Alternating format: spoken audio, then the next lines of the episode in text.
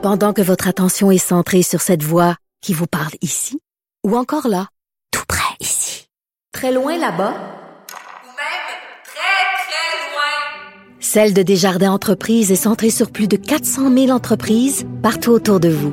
Depuis plus de 120 ans, nos équipes dédiées accompagnent les entrepreneurs d'ici à chaque étape pour qu'ils puissent rester centrés sur ce qui compte, la croissance de leur entreprise.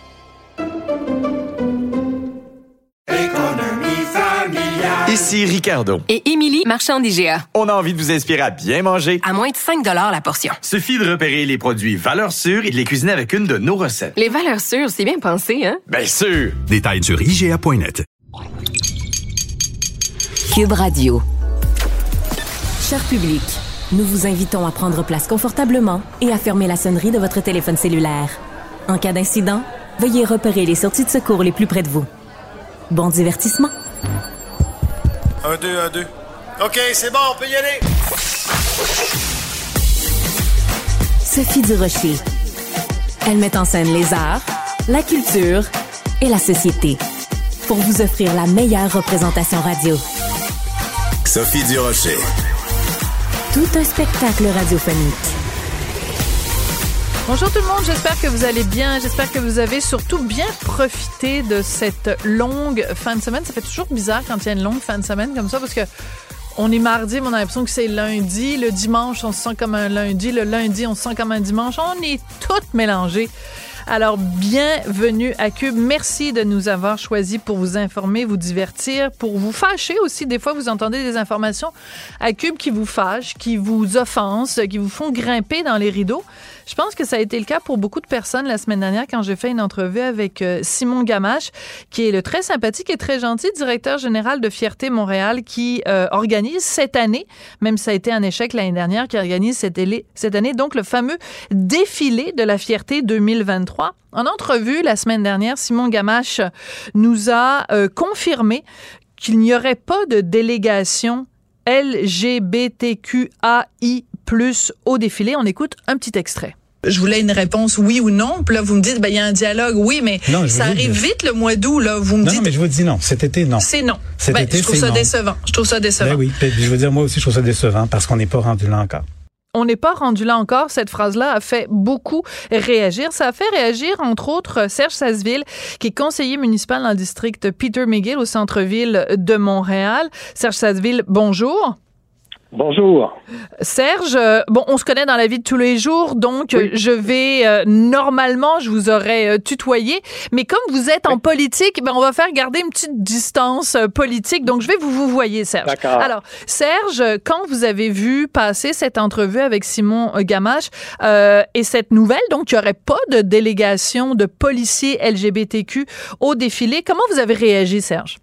J'ai sursauté parce qu'en fait, la, vérité, c'est que j'étais sur le site du Journal de Montréal, je cherchais un autre article, et puis là, j'ai vu euh, pas de policiers LGBTQ au défilé de la fierté. J'ai dit, qu'est-ce que c'est ça? Alors, j'ai, j'ai vu l'article, là, j'ai vu l'entrevue avec vous. Je vais tout de suite aller écouter l'entrevue et j'étais absolument euh, choqué. Euh, je trouvais que c'était une position inacceptable, rétrograde, surtout provenant d'un d'un organisme euh, qui euh, défend les droits de la communauté 2S LGBTQ AI+, euh, et qui se plaint de discrimination à l'endroit de la communauté et qui se trouve en prenant cette décision-là, en interdisant aux policiers du SPVM de qui sont eux-mêmes membres de la communauté LGBTQ+, de défiler en uniforme, ben, faire preuve de discrimination à l'endroit de euh, sa, sa, propre communauté. J'ai réagi tout de suite et, et, et, et j'ai même dit, euh, imaginez-vous la force de l'image. Oui. Les gens qui sont qui regardent ce défilé-là et qui euh, voient des policiers membres de la communauté de LGBTQI+, en uniforme, euh, défiler ouvertement comme membre de la communauté et fièrement, ça, c'est bon pour l'acceptation par la société. Et après, je me suis mis encore plus à fouiller parce qu'il se trouvait qu'au conseil municipal de la semaine dernière, je me souvenais qu'on avait euh, approuvé un financement de euh, 900 000 c'est-à-dire 600 000 en argent et 300 000 euh, en services de soutien pour le, le, le, Festival de la fierté, euh, qui comprend notamment le défilé de la fierté. Et là, j'ai relu le document de 34 pages qui avait été soumis aux membres du Conseil. Je l'ai d'ailleurs mis en ligne. Et euh, tous les, les projets qu'on approuve doivent être en ligne avec ce qu'on appelle le, le, plan stratégique euh, Montréal 2030 et, euh, et les orientations. Puis il y a une orientation qui est solidarité, équité, et inclusion. Puis il y a une priorité qui dit lutter contre le racisme, bon, contre le racisme, lutter contre les discriminations systémiques à la ville et au sein de la société pour assurer l'inclusion, l'intégration économique, la sécurité urbaine et l'épanouissement de toutes et de tous. Ben, pour moi, ça exclure euh, les membres euh, de, LGBTQ+, du service de police de Montréal, donc des employés de la ville, euh, du défilé de la fierté, de toute évidence, ça ne répond pas à cette priorité-là. du plan Montréal 2030. Et moi, si j'avais su au moment où on a voté ce financement-là, ce que j'ai su en écoutant votre entrevue avec le directeur général de Fierté Montréal, je serais intervenu, j'aurais dit, écoutez, on a un problème, il faut que ce financement-là soit conditionnel à ce que euh, les policiers puissent défiler en uniforme en conformité avec notre plan stratégique. Mais c'est très intéressant cet angle-là parce que je ne l'avais pas vu venir cet angle-là, comme quoi le financement, évidemment, de la ville de Montréal. On sait que tous les paliers de gouvernement financent cet événement-là, mais que spécifiquement celui de la ville de Montréal euh, ne, ne peut pas se faire si l'organisme qui reçoit des sous fait lui-même de la discrimination. C'est quand même intéressant comme angle. Et d'un point de vue personnel, Monsieur Sasseville, si je peux me permettre, vous faites vous-même partie donc de la communauté LGBTQ. Donc c'est de, doublement une cause qui vous tient à cœur et comme conseiller municipal et comme membre de la communauté, vous êtes senti en fait euh, euh, euh en porte-à-faux par rapport à, à, votre communauté ou en tout cas par rapport aux gens de Fierté de Montréal. Complètement, complètement. D'ailleurs, euh, comme je disais plus tôt, je cherchais un article sur le site du Journal de Montréal. Je peux vous dire que j'ai arrêté de le chercher. je me suis mis là-dessus. Oui. je me suis senti personnellement interpellé. Voilà. Alors, dans votre, vous avez fait une entrée Facebook et dans votre entrée Facebook, vous interpellez directement la mairesse de Montréal, Valérie Plante. Euh, est-ce que, à la suite de votre publication sur Facebook où vous l'interpelliez, est-ce que vous avez eu des réactions? Est-ce qu'il y a des gens à la ville qui vous ont euh, contacté ou est-ce que vous avez eu une réaction? Oui. Oui, oui, moi j'ai eu des réactions, effectivement, pas, pas de la mairesse, mais j'ai eu des réactions de gens près de la mairesse. Euh, et je sais que cette semaine, il va y avoir une euh, rencontre au sommet entre Fierté Montréal et la haute direction euh, du service de police de la ville de Montréal. et puis, on me dit qu'on a bon espoir que dans au défilé 2023 de la fierté, il y a une escorte policier de policières membres de la communauté de SLGBTQI+, euh, qui vont euh, pouvoir euh, défiler en uniforme. Ben, écoutez, c'est pas ce que Simon Gamache me disait pas plus tard que jeudi dernier. Il était vraiment très clair. Il me disait en effet qu'il y aurait des rencontres, mais lui disait qu'il y avait à l'interne, dans au sein de la communauté, des gens qui ne voulaient rien savoir. Après, il y a quelque chose que je voudrais vous soumettre que je trouve intéressant. Il y a des gens qui m'ont écrit, moi, en fin de semaine, et qui m'ont dit, euh, Sophie, au sein de la communauté euh, de SLGBTQIA+, euh, il y a, euh, bien sûr, c'est un, un kaléidoscope, hein, il y a énormément de gens et de bon. Et semble-t-il que le problème, théoriquement, viendrait de représentants euh, de euh, des gens dans la mouvance de Black Lives Matter, donc qui sont membres de la communauté LGBTQ, mais qui sont aussi des personnes racisées, et que c'est au nom de leur appartenance à la communauté des personnes racisées qui disent, bon, on veut rien savoir des policiers, même s'ils sont gays, même s'ils sont trans, même s'ils sont queer, même s'ils sont, parce que les policiers font du profilage racial. Est-ce que c'est une, une, un angle qui vous apparaît possible et pertinent? Bah, écoutez, euh, moi, j'ai pas entendu parler de ça. C'est possible parce qu'effectivement, il y a plusieurs. Euh, maintenant, on est très inclusif, alors euh, ça dépasse, ça dépasse le, le, euh, mouvement qui existait euh, il, y a, il, y a, 40 ans, euh, il y a plus de groupes qui sont inclus. Moi, les réactions que j'ai eues sont plutôt toutes positives. Il y a même une ancienne directrice des coms d'un service de police que vous connaissez sans doute, qui a déjà travaillé avec nous chez Québécois, ouais qui euh, est intervenu sur mes publications en disant euh, T'as as tellement raison, Serge, c'est tellement plus un enjeu, ça, maintenant, au sein des services de police. Euh, ça n'a aucun sens de les exclure. Là. Oui, parce que moi, j'aime beaucoup ce que vous disiez dans votre texte, c'est-à-dire, imaginons, euh, par exemple, un enfant.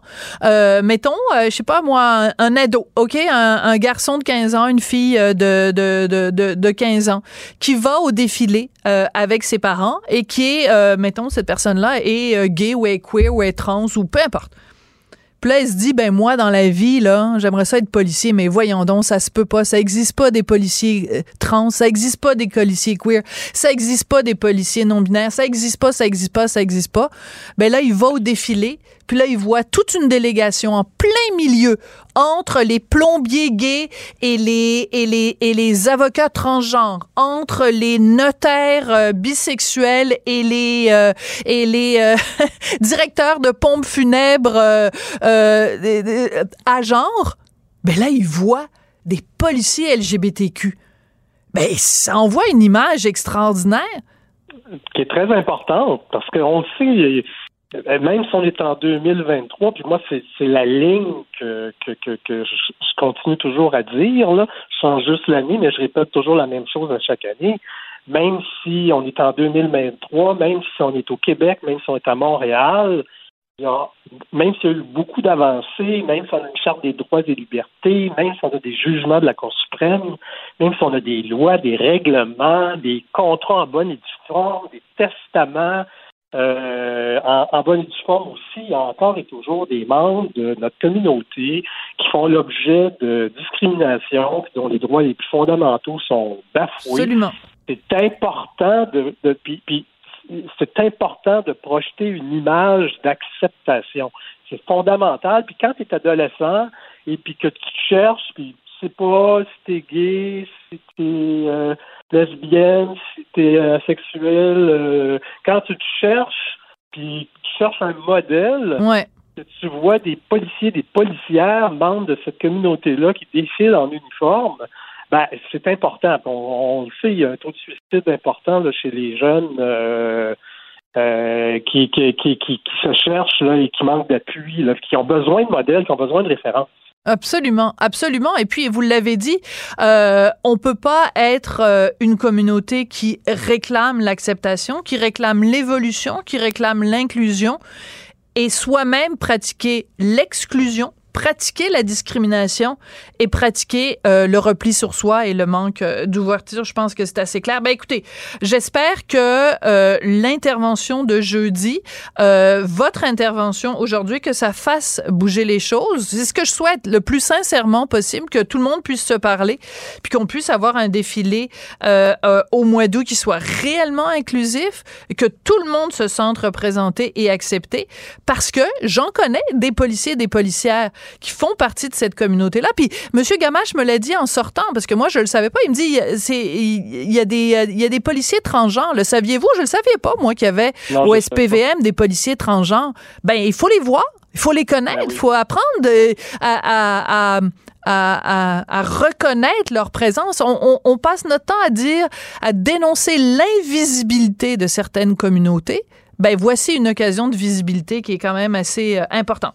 Écoutez, merci beaucoup d'avoir fait euh, bouger euh, les choses, d'avoir fait bouger l'aiguille, puis on va continuer à suivre ce dossier-là, Serge, avec avec beaucoup d'attention. Absolument, merci beaucoup, Sophie. C'est la moindre des choses. Serge Sazville, qui est conseiller municipal dans le district Peter McGill au centre-ville de Montréal et qui réagissait comme beaucoup. Hein, vous avez été très, très, très nombreux. Je voyais passer des, des, des, choses que j'ai mises sur Twitter. Là, 15 000 personnes qui ont partagé ça parce que ça choque. On peut pas à la fois d'un côté de la bouche dire on veut être plus inclusif, puis pourquoi vous n'êtes pas plus inclusif, puis soi-même exclure une partie de notre propre communauté. C'est vraiment un contresens.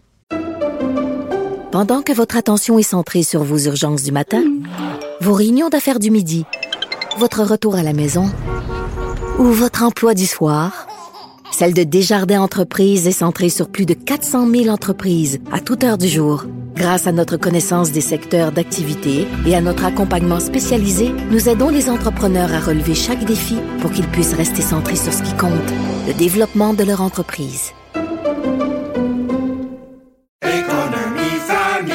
Ici Ricardo. Et Émilie, marchand d'IGA. On a envie de vous inspirer à bien manger. À moins de 5 la portion. Suffit de repérer les produits valeurs sûres et de les cuisiner avec une de nos recettes. Les valeurs sûres, c'est bien pensé, hein? Bien sûr! Détails sur IGA.net. Vous vous demandez si les plantes ressentent de la douleur?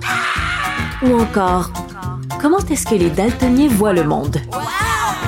Le balado en 5 minutes est pour vous. Explorez la science, l'actualité et l'histoire en un temps record. La Feu, en collaboration avec le gouvernement du Québec, est fière de propulser la série Balado en 5 minutes. Ne laissez pas les questions sans réponse plus longtemps. En 5 minutes, disponible sur l'application et le site cubradio.ca. Professeur Duduche. Avec elle, pas de retenue. Quand on parle du Festival de Cannes, on pense bien sûr euh, cinéma, cinéma, cinéma.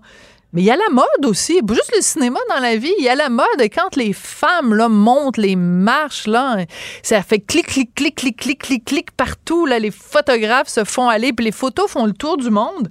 Puis comme chaque fois quand on parle de mode, je me tourne vers mon collègue Andrew McNally qui est chroniqueur mode au Journal de Montréal, Journal de Québec. Andrew, bonjour. Bonjour, comment ça va? Ben moi ça va très bien. On a vu euh, des super de belles tenues, des beaux bijoux. Il y a toujours des beaux bijoux à Cannes parce que les bijoux. Hein, les bijoutiers vraiment euh, déroulent le tapis rouge, c'est le cas de le dire, pour prêter des bijoux aux femmes, euh, mais aussi aussi de la belle guenille. Hein? Il y avait de la belle guenille à Cannes. Alors, euh, commençons par les, les, bons coups. Qu'est-ce qui toi t'a frappé, Andrew, comme étant des, des belles des belles tenues qu'on a vues à Cannes?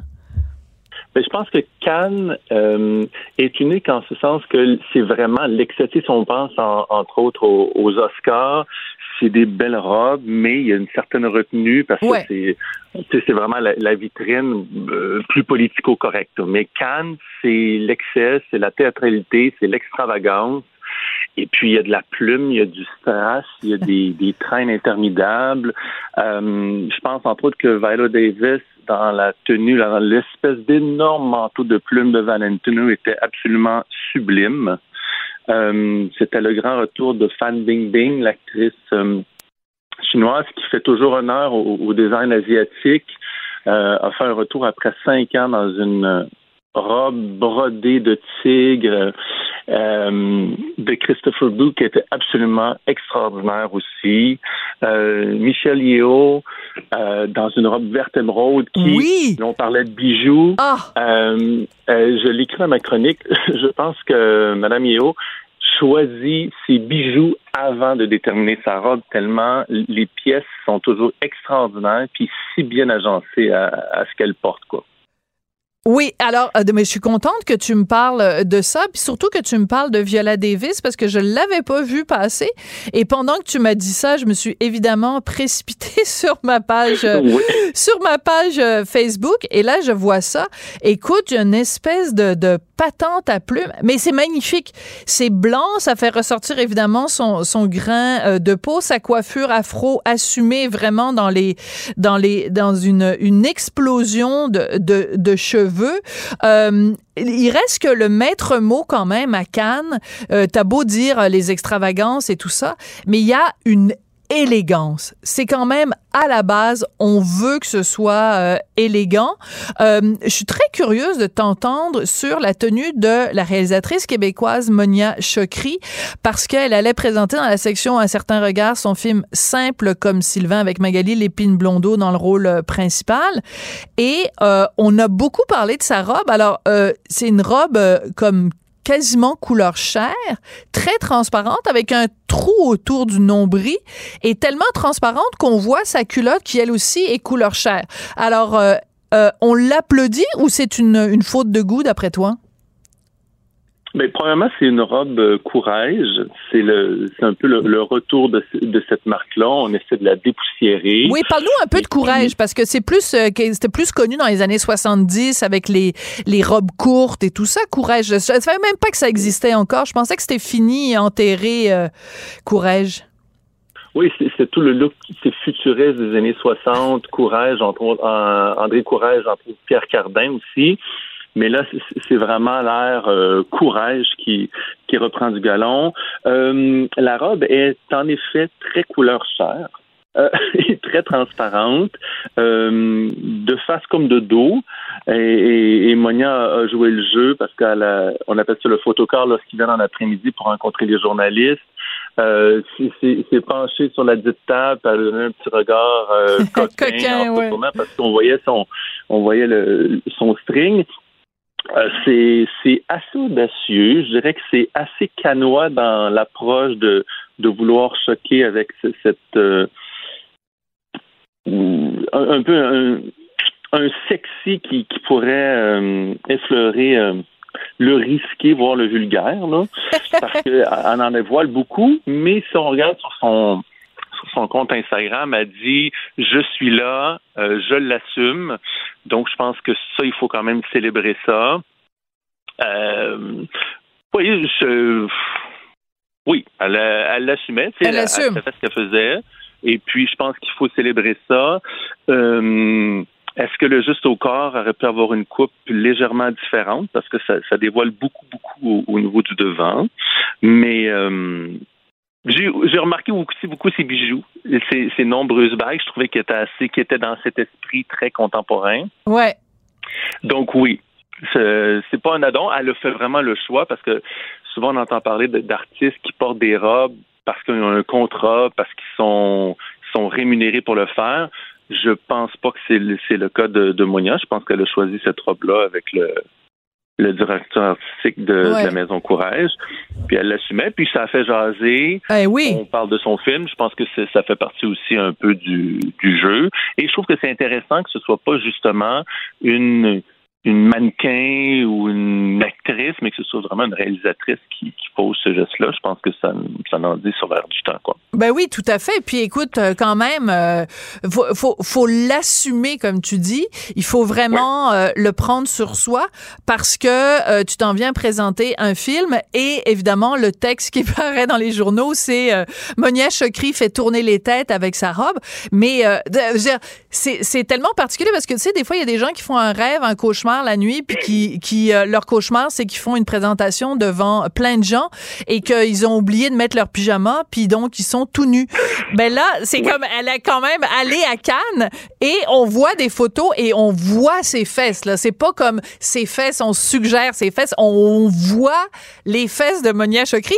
Et moi, j'adore ça. On voit les seins, on voit son Oui. mamelon, on voit ses mamelons. Ouais, Mais, oui. mais j'adore ça parce que c'est Oui. une femme, elle a un corps de femme. Si vous aimez pas les corps de femmes, euh, allez euh, dans un pays où on met des abris tempo sur le corps des femmes, mais à Cannes, on met pas d'abri tempo sur le corps des femmes. Fait que beding bedang, c'est ça que ça donne. Oui, puis le soir, euh, le soir à la, à première, elle a enfilé une magnifique robe Gucci, euh, très simple, très décolletée avec une, belle boucle noire. Donc, je pense que le jour, elle a voulu avoir du plaisir, puis le soir, elle a, Oh oui. elle a changé de, de direction, quoi. Ben, écoute, belle de jour, belle de nuit, euh, c'est euh, absolument euh, splendide. Oui, oui, non, mais b- puis en plus, bon. Et en plus, c'est une réalisatrice que j'aime beaucoup. J'avais adoré euh, ses, ses premiers films, donc j'ai très hâte de voir euh, celui-là. Écoute, euh, il y a semble-t-il une espèce de politique qui est comme euh, tacite. Là, ça n'a jamais été vraiment clairement indiqué que euh, quand on monte les marches à Cannes, on n'est pas censé les monter euh, avec des talons plats, supposément. En tout cas, bon, bref.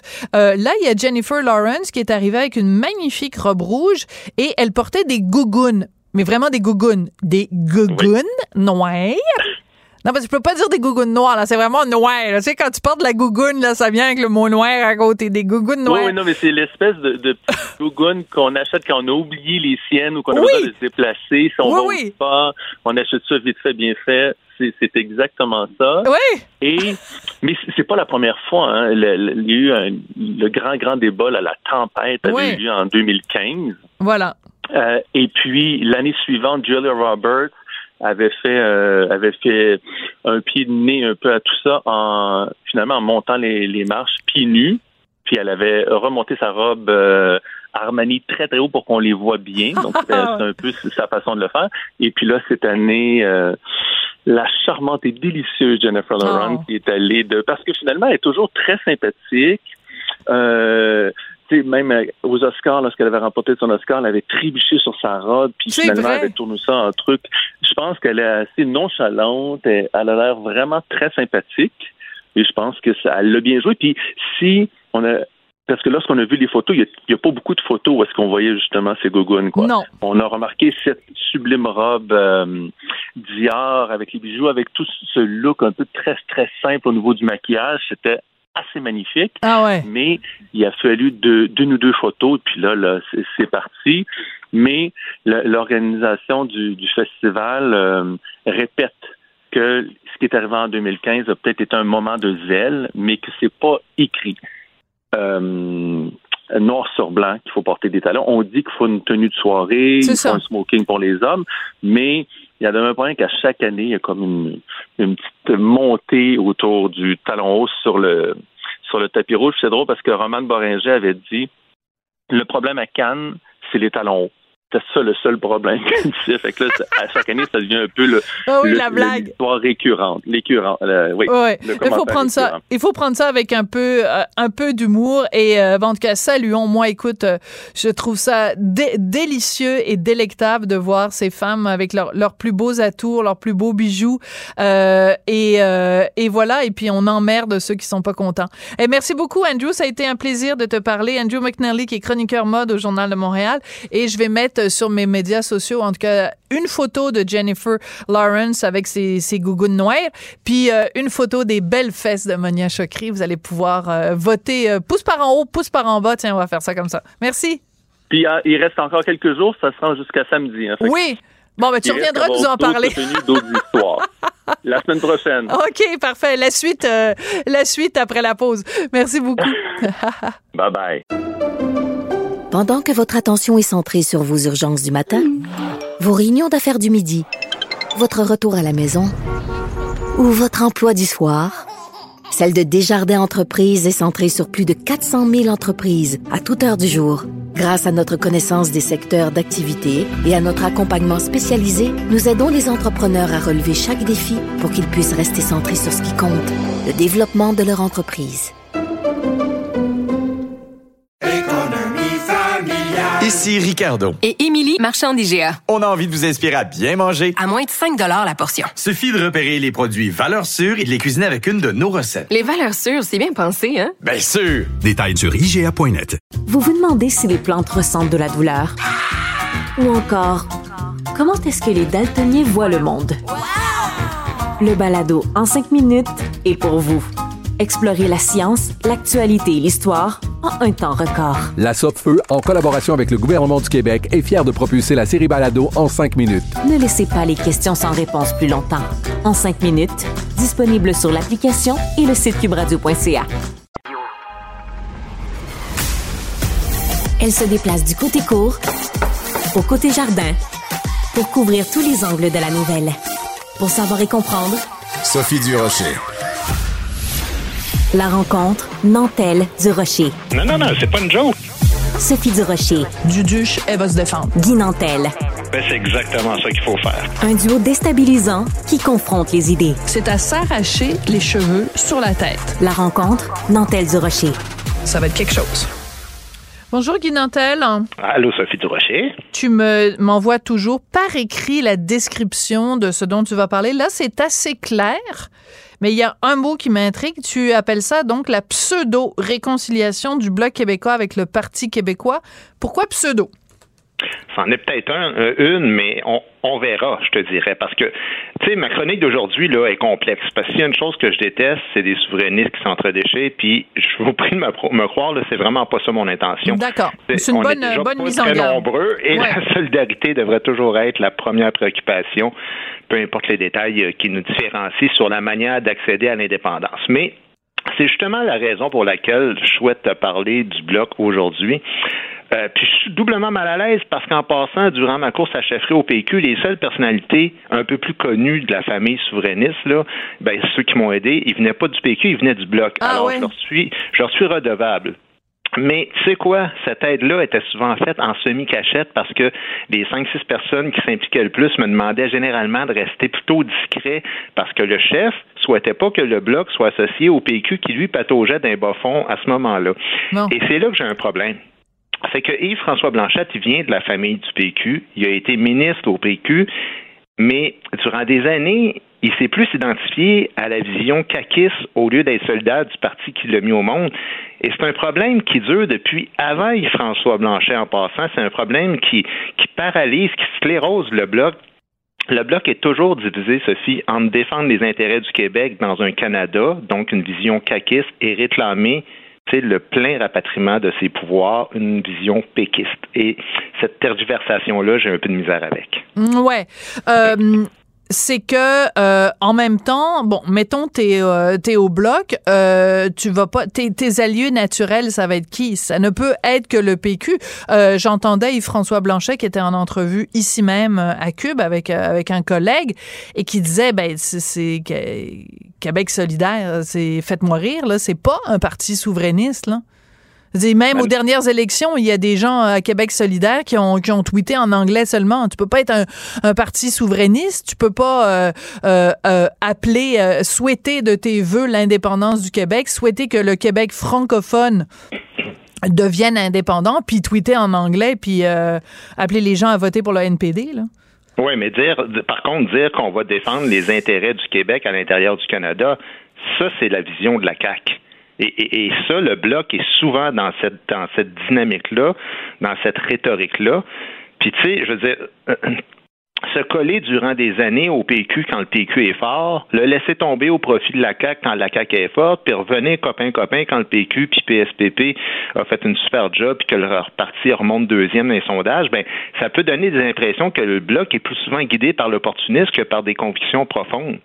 Puis tu sais, c'est ça que je veux dire, c'est que dans la réalité, là, les membres du bloc, tu as raison de dire ce que tu dis, ils sont à peu près tous très souverainistes, là, convaincus, même souvent plus que certaines personnes au PQ. Sauf que le bloc est pris avec un grand paradoxe, c'est que quand ils se déclarent ouvertement souverainistes, là, et qu'il le dit, là, qu'il prononce ces mots-là, là, souveraineté, indépendance, perdent pays, des tout votes. ça, il va chercher beaucoup moins de votes que quand il déclare qu'il est à la défense des intérêts du Québec à Ottawa. Sauf que rester dans le Canada, c'est la chose, justement, qui nuit le plus aux intérêts du Québec. Alors, la position de défendre les intérêts du Québec dans le Canada, elle est absurde, surtout quand elle vient de la bouche de personnes qui sont clairement souverainistes quand tu leur parles. Fait qu'en d'autres termes, ce que je dis, c'est que j'ai l'impression que trop souvent dans l'histoire, les bloquistes sont pidés sur leurs réelles convictions en défendant plus les intérêts du bloc que ceux du Québec. Parce que si t'es pour les intérêts du Québec, t'expliques ta position et t'es prêt même à perdre des votes en disant au monde, on n'a pas le choix. Parce que défendre ce système-là fédéral, ou en tout cas à tout le moins le tolérer puis dire qu'on va être vigilant à l'intérieur de ça, ben c'est servir les intérêts de ceux qui nous nuisent. OK. Je veux revenir sur ce paradoxe-là parce qu'il est important, puis il est selon moi au cœur de, des discussions qu'on a au cours des cinq, puis je dirais même des dix dernières années. ce paradoxe-là, il n'est pas, il n'est pas l'exclusivité du Bloc québécois. C'est un paradoxe qui appartient aux Québécois même. Les Québécois ont une pensée à deux vitesses. Et je dis ça en tout respect. T'auras beau dire à un Québécois moyen, euh, regarde, là, l'immigration, t'arrives pas à le contrôler, c'est Ottawa qui tire les ficelles. Euh, même la santé, les transferts en santé se font pas à la mesure de ce, dont on a besoin. Tu peux prendre n'importe quel dossier et expliquer à un Québécois que son intérêt à lui, personnellement, individuel, son intérêt est euh, mal défendu à Ottawa, la langue mal défendue à Ottawa, euh, tout, il va continuer à dire ouais, mais tu sais tu quoi, l'indépendance, ça me fait pas. C'est ce, mais- ce paradoxe-là qui est au cœur. Et tant que et c'est, ça, selon moi, le grand défi de PSPP. C'est tant qu'il n'aura pas réussi à prendre un sabre et à, et à, et à trancher en deux ce nœud gordien qui empêche le Québécois de comprendre quel est son propre intérêt, ben, on l'aura pas, l'indépendance. Mais en même temps, euh, le, le politicien doit être une locomotive, il doit pas être un wagon. C'est lui qui doit tirer le peuple. Ouais. Comprends ce que je veux dire? C'est qu'il ne devrait jamais négocier sur une chose. C'est, tous les souverainistes devraient mettre la souveraineté de l'avant, puis ça, en toutes circonstances et en tout temps. Parce que sinon, comment demander au peuple d'être convaincu quand même les plus grands porteurs du projet tergiversent par rapport au projet? La souveraineté, là, c'est jamais un projet qui, est conditionnel, peu importe. Moi, quand j'entends des gens de QS, là, tu parlais de ça tantôt, dire qu'ils sont pour la souveraineté, mais à condition que le pays soit progressiste ou gauchiste ou féministe ou je sais pas quel autre is, ben c'est une erreur. Puis quand j'entends les bloquistes dire qu'il est préférable de demeurer dans le Canada tout en, en étant vigilant pour faire des gains, ben c'est une erreur. Puis quand j'entends les péquistes dire qu'il faut faire la démonstration de la bonne gouvernance d'une province à l'intérieur du Canada avant de penser à accéder à l'indépendance, ben c'est une erreur, ça, avec toutes les nuances conditionnelles sont justement ce qui affaiblit le mm. plus le projet du pays. Parce que quand les dirigeants d'un projet aussi grandiose rentrent dans leur culotte puis qu'ils se mettent à calculer les pots puis les comptes, ils font justement rendre le peuple davantage nerveux par rapport à sa capacité de se gouverner lui-même puis, puis rompre le lien de tutelle avec son conquérant, son conquérant, qu'est-ce qui l'affaiblit le plus. Ouais. Écoute, très intéressant comme, discussion. Puis j'aime bien quand tu fais la liste de toutes les choses qui sont des erreurs parce que ça, me, ça me rejoint beaucoup. Puis je pense qu'il y a beaucoup de gens qui nous écoutent que ça rejoint aussi. Malheureusement, il faudrait que ça en prenne. il faudrait brasser la cage de pas mal plus de monde. Combien de fois j'ai, j'ai, j'ai, on en a parlé, toi et moi, combien de claques en pleine face ça prend pour que les Québécois comprennent quel est leur intérêt, puis où se situe, dans quel forme de gouvernance, leurs intérêts vont être les mieux servis? Ben, parce que, les, Québécois sont souverainistes puis ils le savent pas. Parce que être souverainiste, c'est choisir de percevoir soi-même ses impôts, c'est déterminer soi-même ses lois, mm. c'est se représenter soi-même sa scène internationale. ces trois principes de base-là, là, qui sont le fondement même de la souveraineté. Les Québécois, ils sont. Tu fais un sondage, là, puis tu leur demandes, chaque question une par une, tu vas avoir la majorité à chaque fois. Ouais, c'est pas tu leur dis, est-ce que vous êtes souverainiste? Ils vont te dire non. Ben là, tu dis, ben, c'est parce que tu viens de me dire que tu l'étais sans même que tu le saches. Ouais. C'est ça, un pays. Peu importe que le pays soit à gauche ou à droite, qu'il y ait 10 000 ou 100 000 immigrants par année, qu'il soit laïque ou accommodant raisonnable, il n'y a aucune circonstance qui doit assombrir le désir d'émancipation d'un peuple puis maintenant que le bloc est revenu à raison, puis que, qui, qui, se colle au PQ, puis à l'option souverainiste, ben, j'espère juste qu'il l'oubliera pas parce que la première condition gagnante, là, c'est d'y croire quand tu diriges un parti. Bon, mais je pense que tu devrais te représenter. Non, OK, parfait. Merci beaucoup. Ils ont déjà deux bons chefs là, qui vont bien, puis son job, fait on va les laisser aller avec ça pour l'instant. C'est ça. On va, on, va aller on va aller aux noces. OK, merci beaucoup, Guy. Ça marche. Bonne journée. Ce segment est aussi disponible en vidéo sur l'application Cube ou le site cube.ca. Pendant que votre attention est centrée sur vos urgences du matin, vos réunions d'affaires du midi, votre retour à la maison ou votre emploi du soir, celle de Desjardins Entreprises est centrée sur plus de 400 000 entreprises à toute heure du jour. Grâce à notre connaissance des secteurs d'activité et à notre accompagnement spécialisé, nous aidons les entrepreneurs à relever chaque défi pour qu'ils puissent rester centrés sur ce qui compte, le développement de leur entreprise.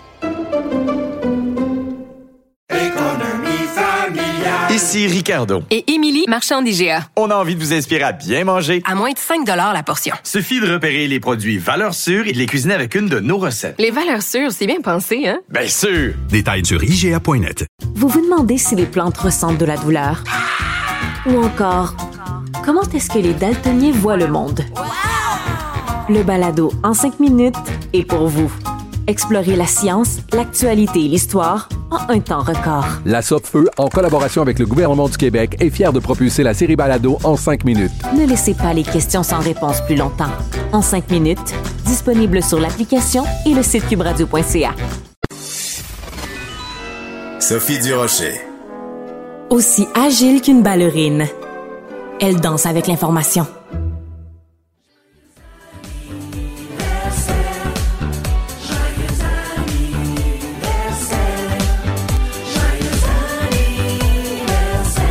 Joselito Michaud. Joyeux anniversaire! hey, c'est ton anniversaire, Joselito Michaud. Comment vas-tu en cette belle journée? Ben, je vais bien. Je trouvais que c'était formidable. Il y en a 23, imagine-toi, degrés, c'est le cas. Avec pour le 23, euh, 23 du 23. C'est- Tu peux pas demander mieux que ça. Ben, le 23, 2023 fait 23 degrés, puis euh, moi, j'ai 23 ans, fait que c'est formidable. Joselito, euh, donc, euh, deux choses dont je veux te parler. D'abord, euh, ta fille, Yasmina, a écrit un message. Elle a pris le contrôle de ta page Facebook aujourd'hui. Ben oui, pour te souhaiter joyeux anniversaire, je veux juste en, en lire un petit bout. Elle dit Cher papa, tu es la personne la plus forte, la plus courageuse et la plus talentueuse que je connaisse. Tu es si généreux, bienveillant et attentionné avec les autres. Je suis la personne la plus chanceuse d'avoir un père comme toi. Euh, fin de la citation. Enfin, il y, y en a d'autres, ça continue. Euh, tout père euh, et en particulier, je pense, un père adoptif, un père euh, euh, rêverait qu'un de ses enfants lui écrive quelque chose comme ça. Comment tu as réagi quand tu as vu ce message-là de ta fille Yasmina? Ben, ça m'a beaucoup, beaucoup touché parce que je suis venu pour entrer dans, dans mon, mon, mon Facebook ce matin. Puis à un moment donné, j'ai vu que qu'il y avait beaucoup de, il y avait beaucoup de likes sur euh, la publication qu'elle avait, qu'elle avait osé faire. Puis j'ai dit non, mais en même temps, euh, ça, oui, ça me touche beaucoup, mais elle me le dit tellement souvent. Oui. Euh, ça, oui, dit- oui. Chez nous, on se dit beaucoup qu'on s'aime. Je pense à tous les jours, pour ne pas dire deux, trois fois par jour, quatre fois par jour. Mon fils, c'est pareil. Euh, on se dit beaucoup qu'on s'aime ici, mais de l'écrire, c'est autre chose. On dit que les mots, je sais pas, ils ont des empreintes forcément, mais oui, oui, mais ça me touche toujours. Moi, j'ai de la difficulté à accepter l'amour, fait euh, c'est sûr que des fois, ça me, ça me, ça me, oui, ça me, ça me bouleverse, ça me bouleverse quand même. Tu as de la difficulté avec l'amour, à- avec les manifestations d'amour à, à ton égard? Tu en as parlé, évidemment. Puis bon, c'est quand même, quand même quelque chose dont tu parles aussi euh, dans tes livres. Et Oui. tu as choisi, il y a deux jours, d'écrire un long message. Je le lirai pas au complet parce qu'il est très long. Mais ça commence en disant, il y a deux ans, j'ai frappé mon mur. En mai 2021, plein stress, après des décennies à plein régime, j'ai perdu presque l'entièreté de mes cheveux en une minute. Ça, on le savait. Mais tu nous détailles aussi dans ce texte-là tout le processus psychologique, les lectures, le travail sur toi que tu as fait. Pourquoi t'en parles publiquement? Pourquoi tu as choisi de faire ce long, long texte Facebook? Est-ce que je n'aurais pas dû le faire? Non, au contraire. Mais je veux savoir, c'était quoi ton ta motivation. Tu sais, Léonard Cohen, il dit There is a crack in everything, that's how the light gets in. Il y a une brèche en toute chose et c'est comme ça que la lumière rentre. Et je me demande si toi, c'est pas cette brèche-là par laquelle la lumière est entrée. Tu as très bien dit les choses, c'est exactement ça. C'est-à-dire que, d'abord, un, je je suis allé beaucoup à l'hôpital. J'ai eu beaucoup de problèmes de santé majeurs. Et là, j'arrêtais pas de me cacher dans les couloirs, dans les corridors, pour pas que ça sorte, parce qu'ils ne savaient pas ce que j'avais. Ils ont imaginé le pire tout le temps. Ça, ça a duré quand même 18 mois. Fait qu'à un moment donné, les gens m'écrivaient, puis ils me disaient, euh, on vous a encore à l'hôpital. Puis là, moi, j'ai fait, hey, là, c'est assez. On va le dire, on va passer à autre chose, on va le dire, ce qui s'est passé, puis que je passe autre. Mais vraiment. Puis, en le disant, ça m'a comme libéré d'un poids. Puis en même temps, il y a beaucoup de mes amis qui ne le savaient pas. Parce que moi, je suis quelqu'un qui laisse mes plaies à. Pour que les gens comprennent bien ce qui s'est passé. C'est concrètement, c'est qu'à un moment donné, j'ai un épuisement terrible. Bon, après, après la chute de cheveux, j'aurais dû. Le médecin m'a dit Tu peux plus continuer à travailler. Puis Là, j'ai dit, vous comprenez pas, mais j'ai dit, je dois continuer, j'ai un show à livrer, puis ça, il m'a dit, vous ne passerez pas deux mois. J'ai continué cinq mois, moi, à plein régime. Fait qu'au mois de septembre, je suis rentré deux jours de l'hôpital et j'étais en train de mourir. Donc là, j'ai fait OK, qu'est-ce qui se passe? Puis là, ils m'ont dit, écoutez, il y a quelque chose qui s'est passé avec votre cerveau. Il y a comme ce qu'on appelle ça un shutdown. Il s'est, éteint. Il a comme, il a comme, il a comme fait en sorte pendant qu'arrivent les, les, les cas graves. Là, il y a comme, c'est comme, comme un, un breaker qui saute. Fait que là, ils m'ont dit, il faut vous arrêter maintenant. Et là, j'ai dit, je peux pas encore tout de suite. Fait que là, j'ai dit, mais je vais ralentir. Fait que là, je passais de 80 heures à, à 15 heures. J'ai terminé mes, mes obligations et ça ne paraissait jamais, jamais, jamais, Incroyable. jamais. Fait que ça me demandait beaucoup d'énergie. Ça, ça a duré 18 mois. Mais j'avais des meetings avec les diffuseurs. J'avais dit, j'ai fait trois, quatre fois ton émission, j'ai fait quelques télés. Mais à chaque fois que j'avais à faire ça, pas récemment, mettons, pas les deux derniers mois, les mois d'avant, c'était épouvantable. C'était épouvantable ce que ça me demandait. C'était, je me disais, mais comment je vais faire? J'ai tout caché ça. Puis à un moment donné, j'ai dit, je cache plus ça parce que mon prochain livre porte là-dessus. Fait j'ai dit, garde, moi le dire, puis ça va être correct, puis on n'en parlera plus. Ouais. Ton prochain livre s'intitule Ce que je crois avoir compris de la vie. Mhm. C'est une des belles choses quand même quand on vieillit. Il y a plein de gens qui disent Ah, j'aime pas ça être vieux, puis je veux pas vieillir, puis tout ça. Une des choses formidables, c'est qu'on comprend des choses que quelqu'un qui a 18 ans ou 25 ans ne comprend pas. clair. Je veux pas, clair. évidemment, que tu me scoopes ton propre livre, mais euh, qu'est-ce que tu as compris que tu, par exemple, que tu transmets à ta fille euh, Yasmina?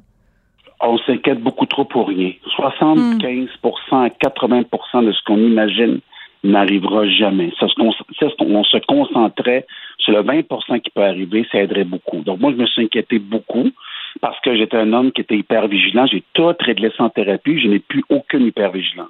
Moi, Wow. j'ai eu ça pendant 54 ans. De l'hypervigilance pendant 54 ans, ça épuise un Ouais. homme, ça? Ça, j'étais épuisé mort. C'est-à-dire que j'arrivais dans un restaurant, j'étais toujours contre le mur. Euh, faisais toujours que je vois la salle parce que ça, ça venait de mon enfance dans plus de violence. Mais oui. Mais j'ai réussi à le traiter avec, avec une psychologue spécialisée en choc post-traumatique. Et ça, ça a été, ça, ça m'a enlevé du poids sur les épaules.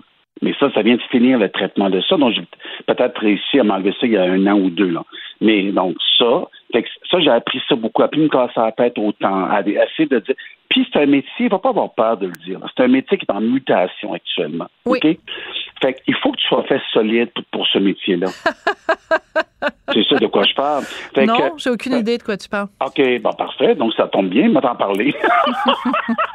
non, mais c'est un métier qui est en mutation. C'est un métier qui, qui a des nouveaux codes. Il y a des, mé- c'est un métier qui se détermine différemment au niveau financier. Ça veut dire quoi concrètement? Ben, ce, que, ce que Pierre Carl Pelado dit, il a raison par rapport à TVA en disant on ne peut plus faire la télévision comme celle-là, comme d'autres, d'autres aussi réseaux qui disent euh, attention, plateforme numérique. Bon, ça, c'est tout le monde de la télé. Mais le monde de la musique, c'est comme ça aussi. Le Ouais. monde de la littérature, c'est comme ça. Puis aussi, à travers ça, on a sous-estimé les effets, j'allais dire, post, euh, post, euh, post- Pandémie. euh, pandémie, pardon, et qui ont fait en sorte qu'ils ont beaucoup endommagé notre santé mentale. Tellement. On l'a sous-estimé. Oui. Fait que ça, ça n'a pas aidé pour tout le monde. Mais moi, c'est sûr que tout ça mélangé ensemble, puis par rapport au fait que je vieillis, puis je suis avec quelqu'un qui est plus vieux que moi, donc je veux pas, moi, perdre ma femme parce que j'ai manqué un bout de ma vie parce qu'elle est morte avant moi. Donc, toutes ces, ces affaires-là ont fait en sorte que je pense que là, là, je suis sorti indemne quand même de, de cette période difficile, mais cet épuisement-là, qui est un épuisement aussi extrêmement mental. Hey, j'étais plus capable de regarder la télévision, j'étais plus capable d'écouter de, la musique. Je vivais dans le noir, j'ai vécu dans le noir pendant des semaines. Là. Ouais, j'étais plus capable de supporter la lumière. J'avais des migraines en permanence.